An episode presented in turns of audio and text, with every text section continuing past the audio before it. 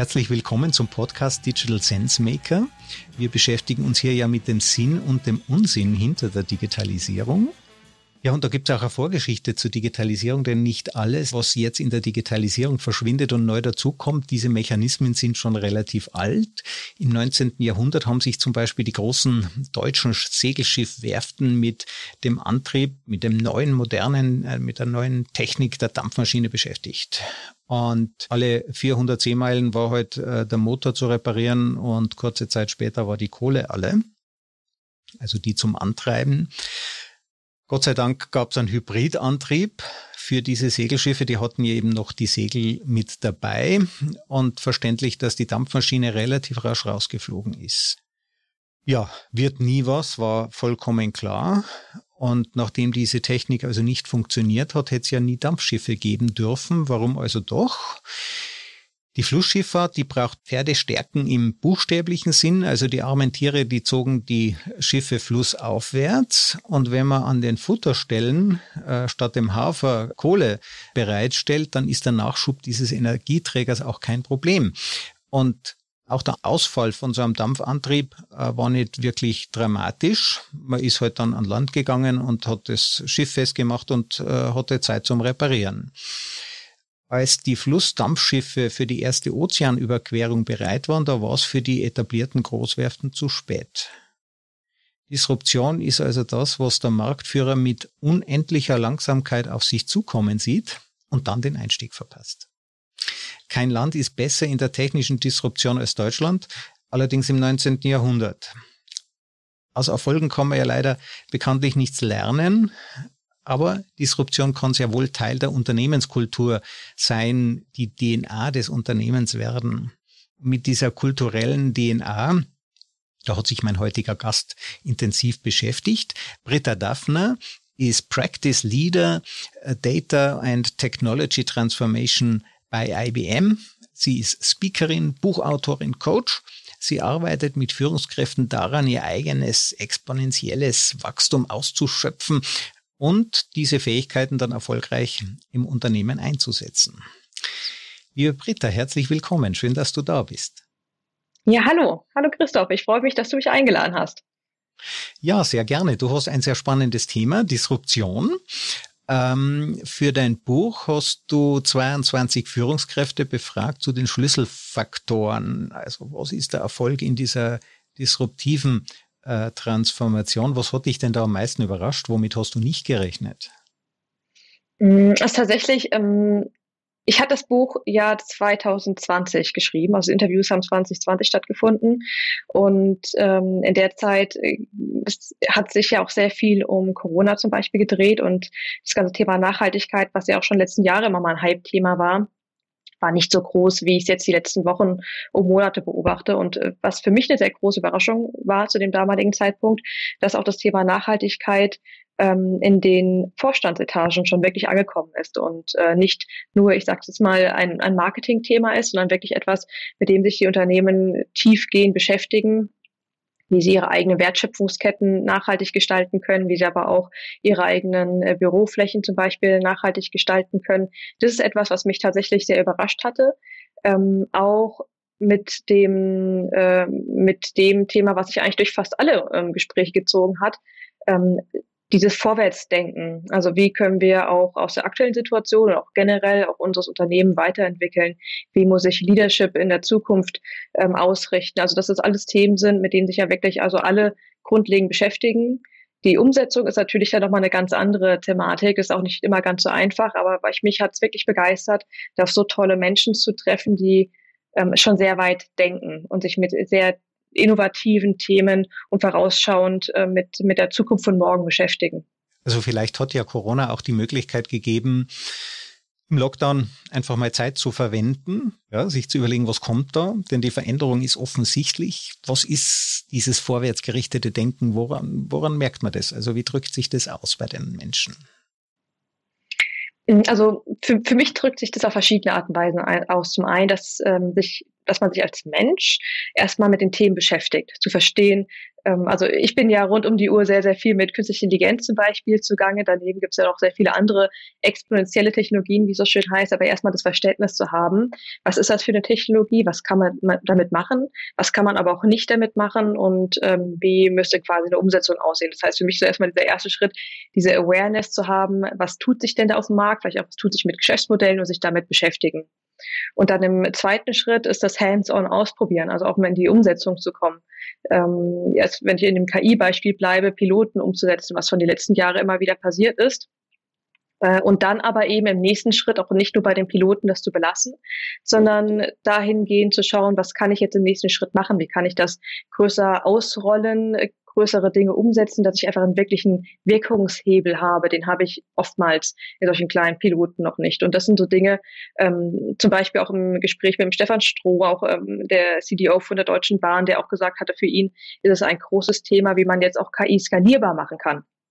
Also so in diesen nächsten Schritt zu gehen, Dinge auszuprobieren, ähm, und dann eben auch Stichwort Silo-übergreifendes Denken. Wie kann man verschiedene Themen, verschiedene ähm, Geschäftsbereich, verschiedene Technologien, verschiedene Dimensionen dann aber auch wieder zusammenbringen, äh, um noch einen viel größeren Wirkungsfeld zu bekommen. Und das sind Dinge, die ich aus den Gesprächen dann da auch eben ganz stark auch mit herausholen konnte.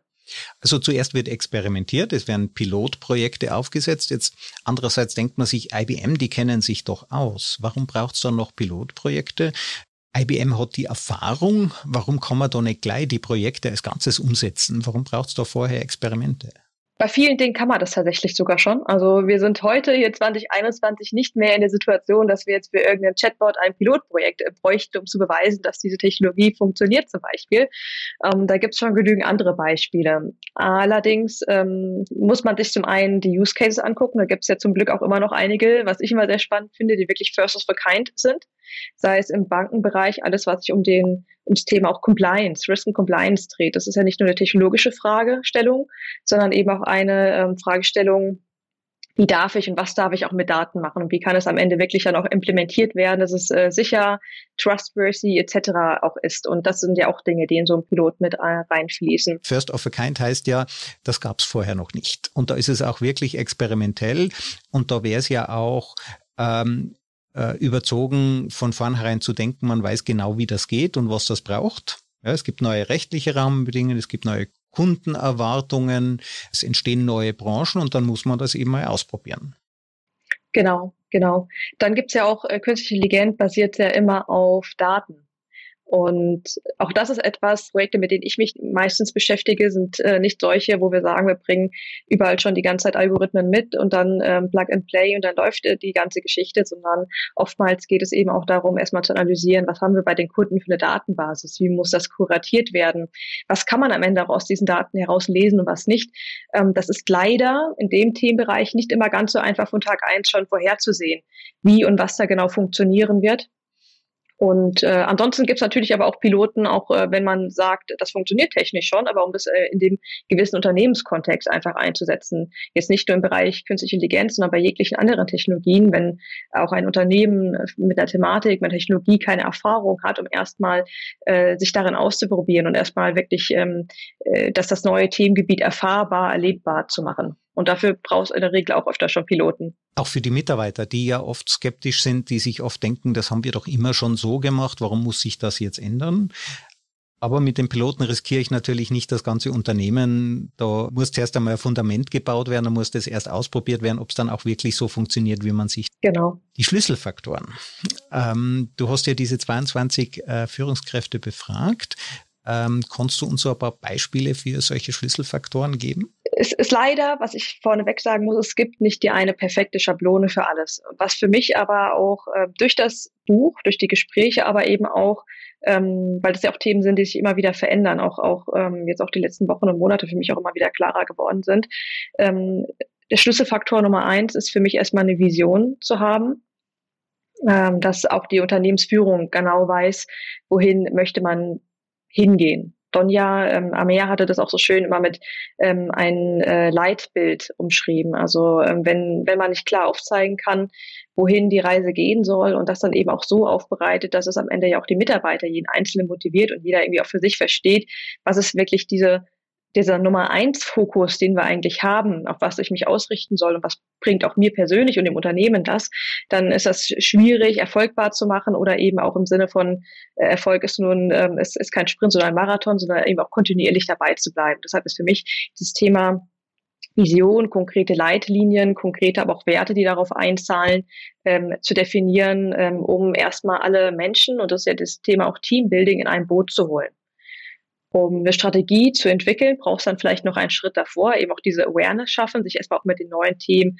kontinuierlich ähm, zu beschäftigen. Das ist ja ein Prozess, der niemals abgeschlossen ist, eher so in einem agilen Setting wie ein Loop zu verstehen, dass äh, man kontinuierlich den Markt screent, den Wettbewerb screent, heute wichtiger als je zuvor, wo eben auch ähm, unerwartete Player vielleicht in, in den eigenen Geschäftsbereich intervenieren können, die man vorher gar nicht auf den Schirm hatte. Wenn ich das richtig verstehe, früher konnte man ja seine Konkurrenten ja, das waren die immer gleichen Pappenheimer und man hat natürlich mit denen auch gelegentlich Mitarbeiter getauscht. Das heißt, man wusste eigentlich in so stabilen, nicht exponentiellen Entwicklungen ganz gut, was läuft im Markt gerade. Jetzt gibt's ja plötzlich neue Mitbewerber, die ganz tolle Dinge bauen und die kommen oft aus dem Nichts. Äh, wie beobachtet man, wie, wie, entdeckt man die denn rechtzeitig, die äh, Flussdampfschiffe, die einem dann plötzlich das Wasser abgraben? Das ist äh, eine gute Frage. also für mich ist es das wirklich offen bleiben, diese Neugierde zu haben und alle Gelegenheiten zu nutzen als CEO, aber auch ähm, weil jeglich von uns allen ist ja die Zeit auf 24 Stunden am Tag begrenzt und am Ende auch diesen Hebel wieder von einem Team auch äh, nutzen zu können, um ähm, Gespräche mit anderen zu suchen, um ähm, Bücher, Trainings, was auch immer es geht, ähm, zu, zu, lesen, sich ähm, auch Veranstaltungen virtuell oder eben physisch zu begegnen, diesen Austausch mit Menschen zu suchen. Und meistens durch diesen Austausch ähm, lässt sich viel einfacher Informationen zusammensammeln, als wenn jeder Einzelne jeden Tag ähm, Artikel zum Beispiel lesen würde.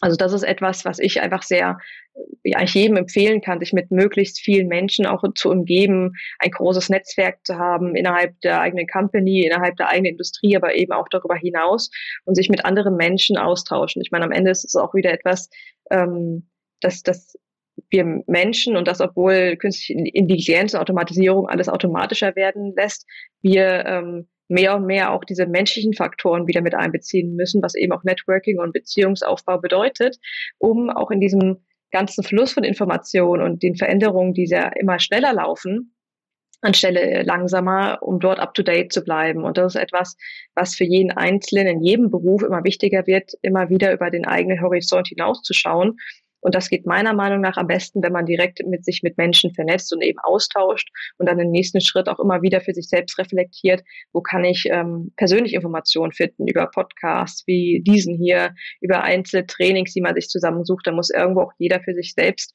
auch diese Verantwortung übernehmen, weil für jeden selbst auch vielleicht ein anderer, ähm, ein anderer Tiefpunkt, äh, Schwerpunkt in dem Sinne wichtiger ist ähm, und jeder auch andere Vorlieben hat, wie er Informationen so zu sich zieht. Da gibt es viel Auswahl.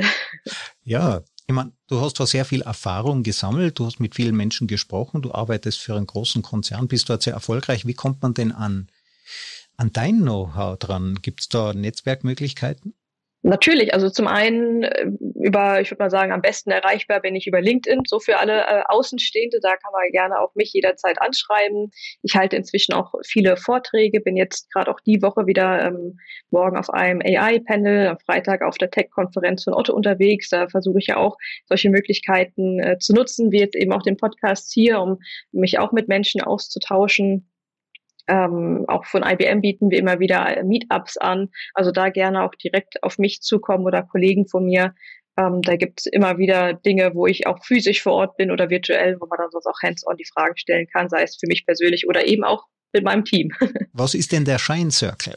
Shine Circle, ja, das ist ähm, unabhängig jetzt tatsächlich auch von IBM eine Initiative, die ich gestartet habe, weil ich, ähm, wenn wir auch nochmal auf die Schlüsselfaktoren zurückkommen, sehe, dass Technologie eben ja, lassen wir es mal so 40 Prozent vom Erfolg ausmachen, weil Technologie schon sehr, sehr wichtig geworden ist heutzutage. Ähm, aber es sind, würde ich sagen, nur in Anführungsstrichen 40 Prozent. Ich habe nämlich keine Projekte anhand von der Technologie, auch da sind wir wieder beim Thema Machbarkeit, ähm, scheitern sehen, sondern aufgrund von Kommunikation, ähm, auch ich sag mal, Leadership-Funktionen, die nicht ideal waren, weil Leute nicht wirklich in die Verantwortung gegangen sind, um Themen vorwärts zu treiben. Ähm, oder es dann ja zwischenmenschliche Konflikte gab. All solche Dinge sind dann am Ende die, die uns davon abhalten, wirklich ähm, Veränderungen bewirken zu können. Und das sind Fähigkeiten, ähm, wenn wir auch da wieder das Thema mit aufnehmen, wir werden doch, unsere Zukunft wird, muss menschlicher werden, um all diese Themen ähm, hebeln zu können. Ähm, dass ich das jetzt äh, zusammengefasst habe, was, was bedeutet für mich Leadership der Zukunft? Welche Fähigkeiten, Skills muss ähm, eine Führungskraft, ähm, jemand, der ein Unternehmen Verantwortung oder Veränderung bewirken möchte, mitbringen. Und das habe ich jetzt in diesem Shine Circle, ähm, quasi ein Online-Leadership-Training äh, gebündelt, wo wir über verschiedene Modulen, über verschiedene Wochen einzelne Themen uns eben anschauen äh, und genau da über solche Themen sprechen. Also zum einen, wie kann ich richtig kommunizieren, wie kann ich auch Menschen ähm, besser erkennen, weil jeder Mensch auch Informationen im, im, im Kopf, im Gehirn anders verarbeitet, nicht besser oder schlechter, sondern einfach nur anders. Wie kann ich auch Präsentationen wieder so verpacken, dass sie spannend sind? Wie kann ich Innovation auch bei mir selbst wieder mehr entzünden, sei es auch Kreativität wieder mehr ähm, pushen, weil jeder Mensch auch kreativ ist und wie kann ich das dann auch wieder bei anderen Menschen entzünden und wie kann ich zum Beispiel auch mit Widerständen umgehen, die ähm, in Veränderungsprozessen natürlicherweise auftreten werden. Du hast was Spannendes gesagt. Es muss jemand das aufgreifen. Ja, und auf der anderen Seite, der muss auch bereit sein, diese Widerstände äh, zu überwinden. Was kommt denn da so auf? Was hindert die Menschen daran, das Neue anzunehmen? Mm, also Veränderungen bewirken in der Regel bei fast allen Menschen erstmal Angst, Angstreaktionen. Ähm, das kann bei jedem unterschiedlich schwer ausfallen, aber erstmal sind wir als Menschen doch irgendwo auch Gewohnheitstiere und Veränderungen äh, bewirkt dann irgendwo in unserem System erstmal Stress. Und ähm, das, das ist etwas, was wir uns, ähm, wenn es dann darauf geht, dass wir Veränderungen bewirken wollen, uns dann im Hinterkopf halten müssen. Ähm, wie können wir denn jeden einzelnen Menschen abholen? Was sind denn die Hintergründe von jedem Menschen? Wo stecken diese Ängste auch mit drinne? Ähm, und das hat zur Auswirkung, dass wir erstmal ein Verständnis für, für die Zielgruppe, für die verschiedenen Personen entwickeln müssen und ähm, wirklich jeden, jeden Menschen mitnehmen müssen und nicht ähm, neue Ideen überstülpen, sondern wirklich mitnehmen und auch Erklärungen mitgeben können, warum gewisse Dinge vielleicht sinnhaft und auch nicht sinnhaft sind und äh, wir andere Menschen auch einfach in diesen Prozess mit einbeziehen. Und das ist ähm, manchmal unbequem, weil es auch länger dauern kann, als einfach Ideen vorwärts zu treiben und ähm, man oftmals auch neue Schleifen drehen muss. Aber das macht so einen Prozess am Ende auch erfolgreich, weil ähm, heutzutage ist es so, wir können nicht hierarchisch einfach auf Menschen hinab regieren und äh, Befehle austeilen. Das äh, funktioniert immer weniger. Und äh, da ist es, äh, um etwas erfolgreich zu machen, auf mittel, mittelfristiger Sicht und dann vor allem auf langfristiger Sicht, brauchen wir die Menschen, die mit am Seil ziehen, die mithelfen und Dinge bewirken können. Und das geht dann eben nur so. Und das braucht am Anfang ähm, von jedem Einzelnen auch mehr Energie, ähm, die wir in andere Menschen hineingeben müssen. Und ähm, das ist, also da ist Energie zum Beispiel auch ein sehr spannender Punkt. Wie können wir auch unsere eigene Energie auch ähm, nach oben fahren, dass wir andere Menschen mitreißen können und äh, dann uns eben auf jeden Einzelnen einstellen und es entsprechend auch kommunizieren immer wieder. Also die Führungskraft muss erstmal die eigene Angst vor der Veränderung überwinden und dann die anderen begeistern und das braucht eben Energie, um auch Widerstände zu überwinden. Ohne Energie äh, geht es natürlich nicht. Warum sollte sich eine Führungskraft das antun? Also es gibt ja auf der anderen Seite Jobs, oder? Man managt die Dinge, man, äh, es gibt die alten Prozesse, die funktionieren ja auch immer noch so einigermaßen. Ähm, das Neue birgt ja immer ist ungewiss. Also das Risiko des Scheiterns ist für die Führungskraft doch in solchen Transformationsprojekten viel größer. Führungskräfte sollten, also vor allem die Führungskräfte sollten sich das antun, die wirklich was verändern wollen. Also äh, das ist sicherlich nichts für jemanden, der sagt, ähm, ich möchte eigentlich nur so meinen 0815 Job machen und alles kann gerne so bleiben, wie es ist, dann ist das sicherlich nichts und da funktioniert das auch so wie bisher. Ähm, Fakt ist, warum mir das einfach so wichtig ist, die verändert, also die Welt verändert sich schon immer. Aber in den letzten Jahren äh, kriegen wir einfach immer schnellere Beschleunigungen in Veränderungen mit drauf. Wenn wir uns jetzt mal schon aus einer technologischen Sicht die Veränderungen anschauen, haben wir äh, allein die letzten zehn Jahre einen Quantensprung gemacht, wenn wir uns mal die gesamte Menschheitsgeschichte anschauen. Und diese Veränderungen passieren einfach immer schneller.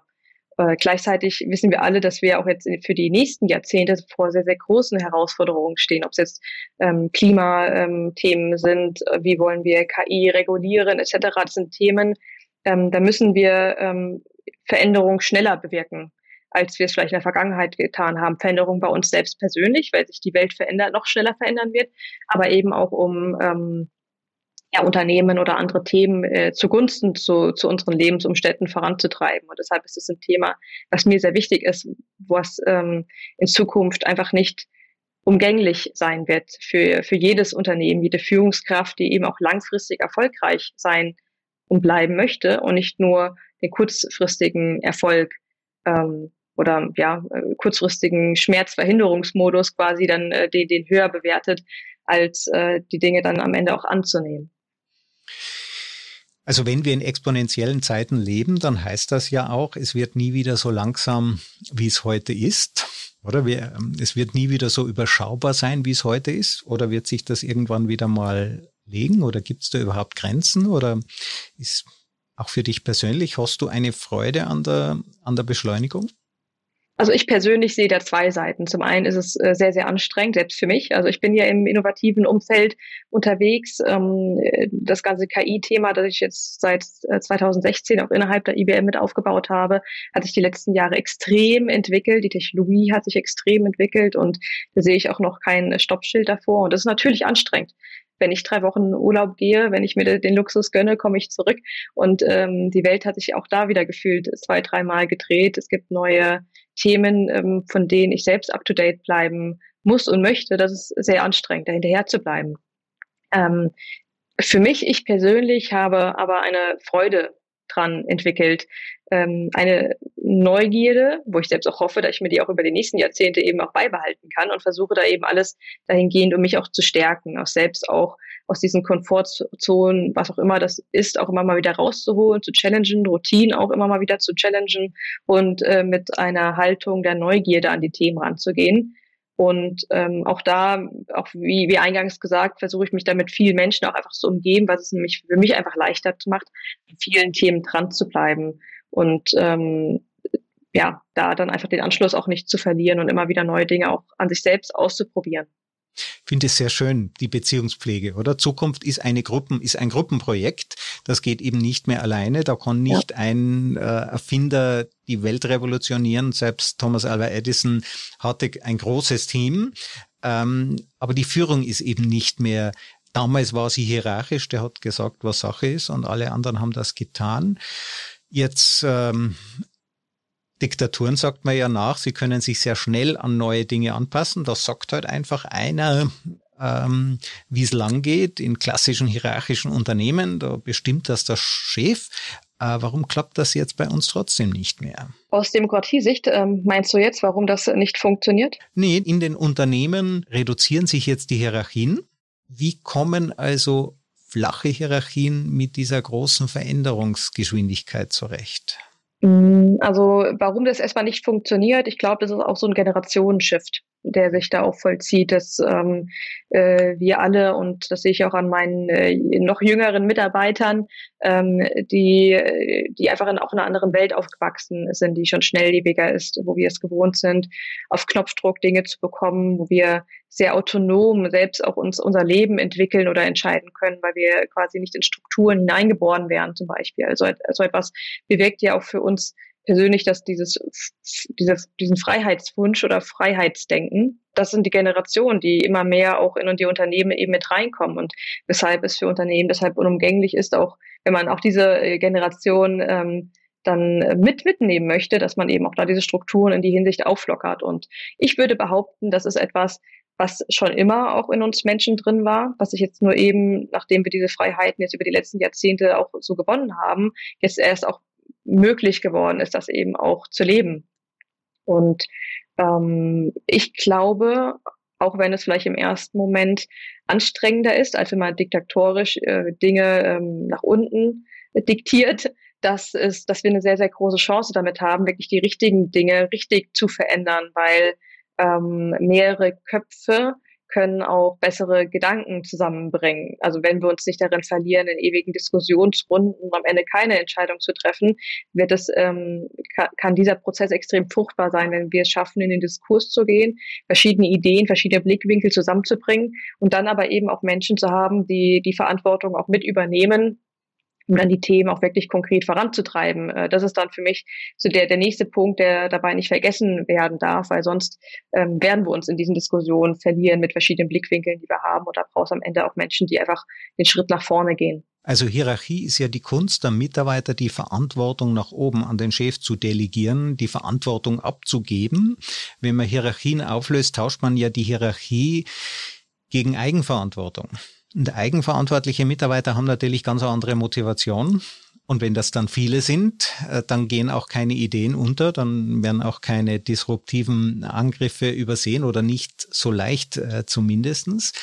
Wie führt man denn dann so ähm, unhierarchische, so äh, flache, flache Teams? Also wie funktioniert denn das, dass dann nicht jeder anfängt, plötzlich sein eigenes Süppchen zu kochen?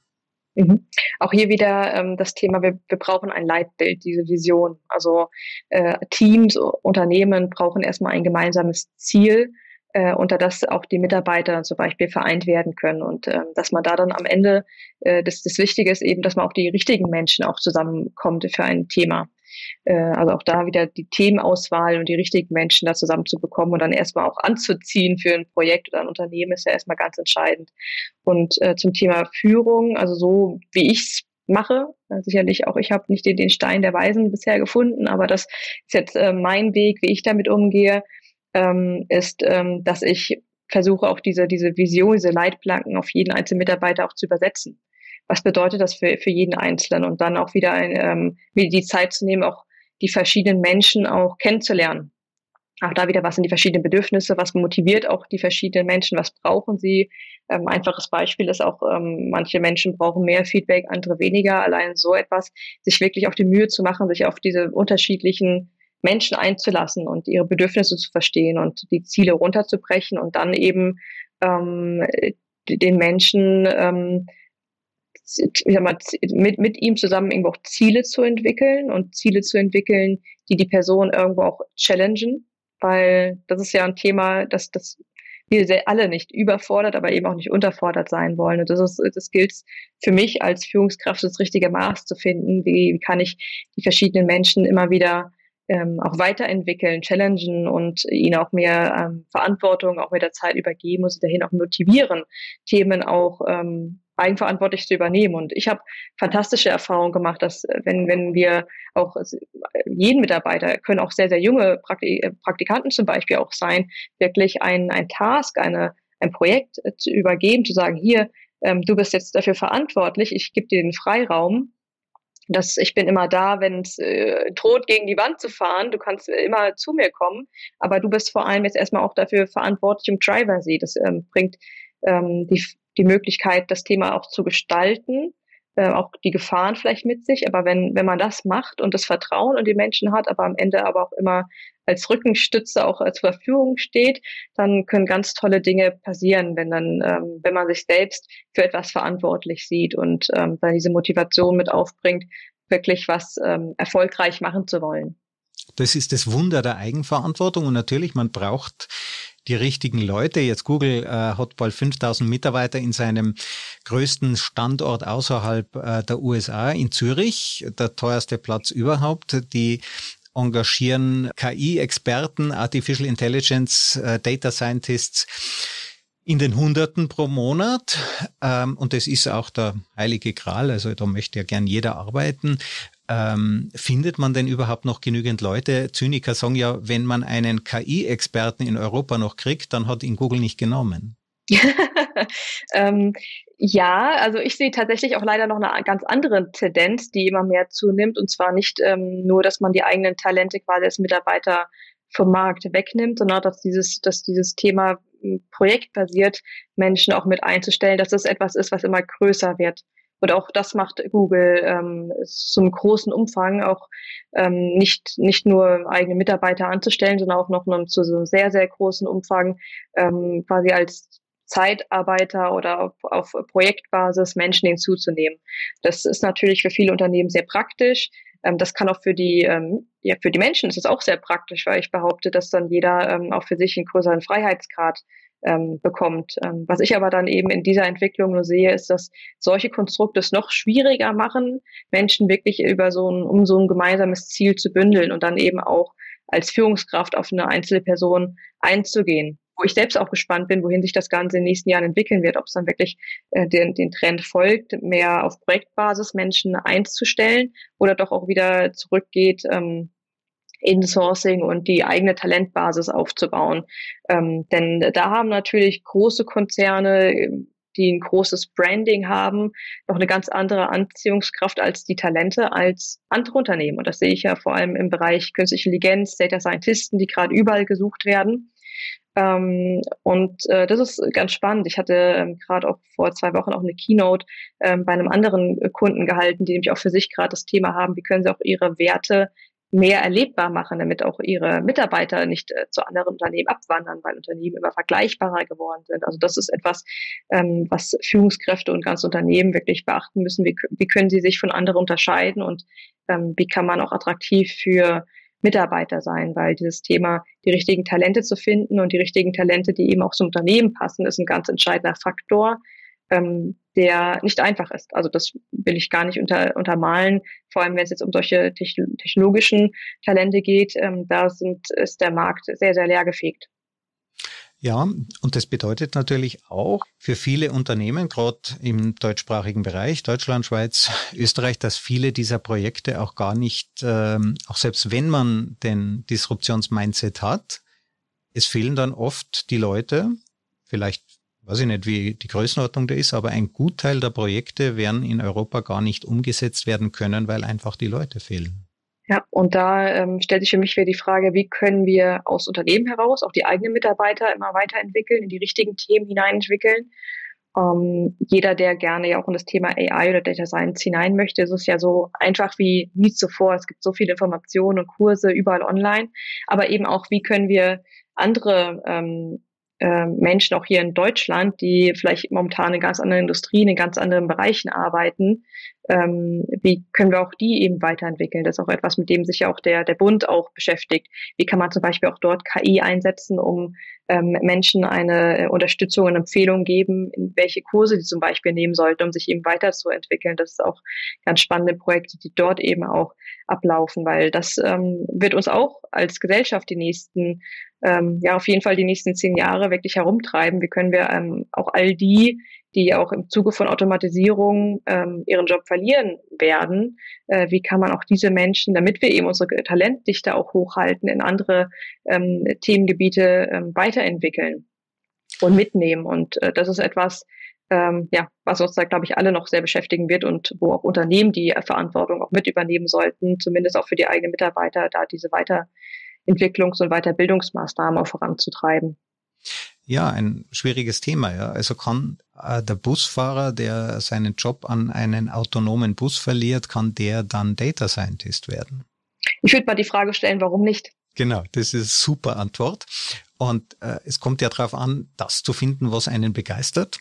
Äh, ich habe mal gehört, man kann sogar Chinesisch noch lernen, wenn man 70 Jahre alt ist. Man muss sich nur in eine Chinesin verlieben und mit ihr dann auch aufs Land ziehen, zu den Schwiegereltern. ja, also ich weiß noch, also früher ähm, ist ja immer so Sprichwörter, die uns auch in der Kindheit geprägt haben. Ich weiß noch, dass meine Eltern immer wieder gern gesagt haben, beziehungsweise es war, glaube ich, mein Opa, ähm, der immer sagte, was Hänslein nicht lernt, lernt Hans nimmermehr. Das war so ein Sprichwort, das ich aus der Kindheit ähm, kenne und äh, wo ich äh, behaupten würde, das ist etwas, was komplett überholt ist. Und da gibt es auch Studien dafür. Ich kann die jetzt nicht mehr alle äh, betiteln leider, aber da habe ich auch in der letzten Zeit auch einiges gelesen, dass genau das, was du eben gesagt hast, ähm, da gibt es keine Unterschiede, wie wir auch in der äh, mit dem Alter lernen können. Ja, Britta Daphner, vielen herzlichen Dank äh, für dieses äh, inspirierende Gespräch. Äh, schön, dass du da warst. Wann geht's denn los mit dem Shine Circle? Wo kann man sich denn da bewerben? Also alle Informationen findet man unter shine-circle.de. Und äh, ja, da, wie gesagt, alle Infos und auch die Anmeldung findet man dort. Und äh, die Anmeldung ist jetzt noch offen bis Ende September. Und dann geht es nämlich im Oktober los. Also ich freue mich natürlich für jeden, der da äh, mit, äh, mitwirken möchte, Veränderungen auch Unternehmen bewirken möchte und wenn wir uns dann dort eben auch wiedersehen. Ansonsten gerne auch ähm, zu jeglichen anderen Themen bei mir melden. Wunderbar. Britta, vielen herzlichen Dank. Gerne.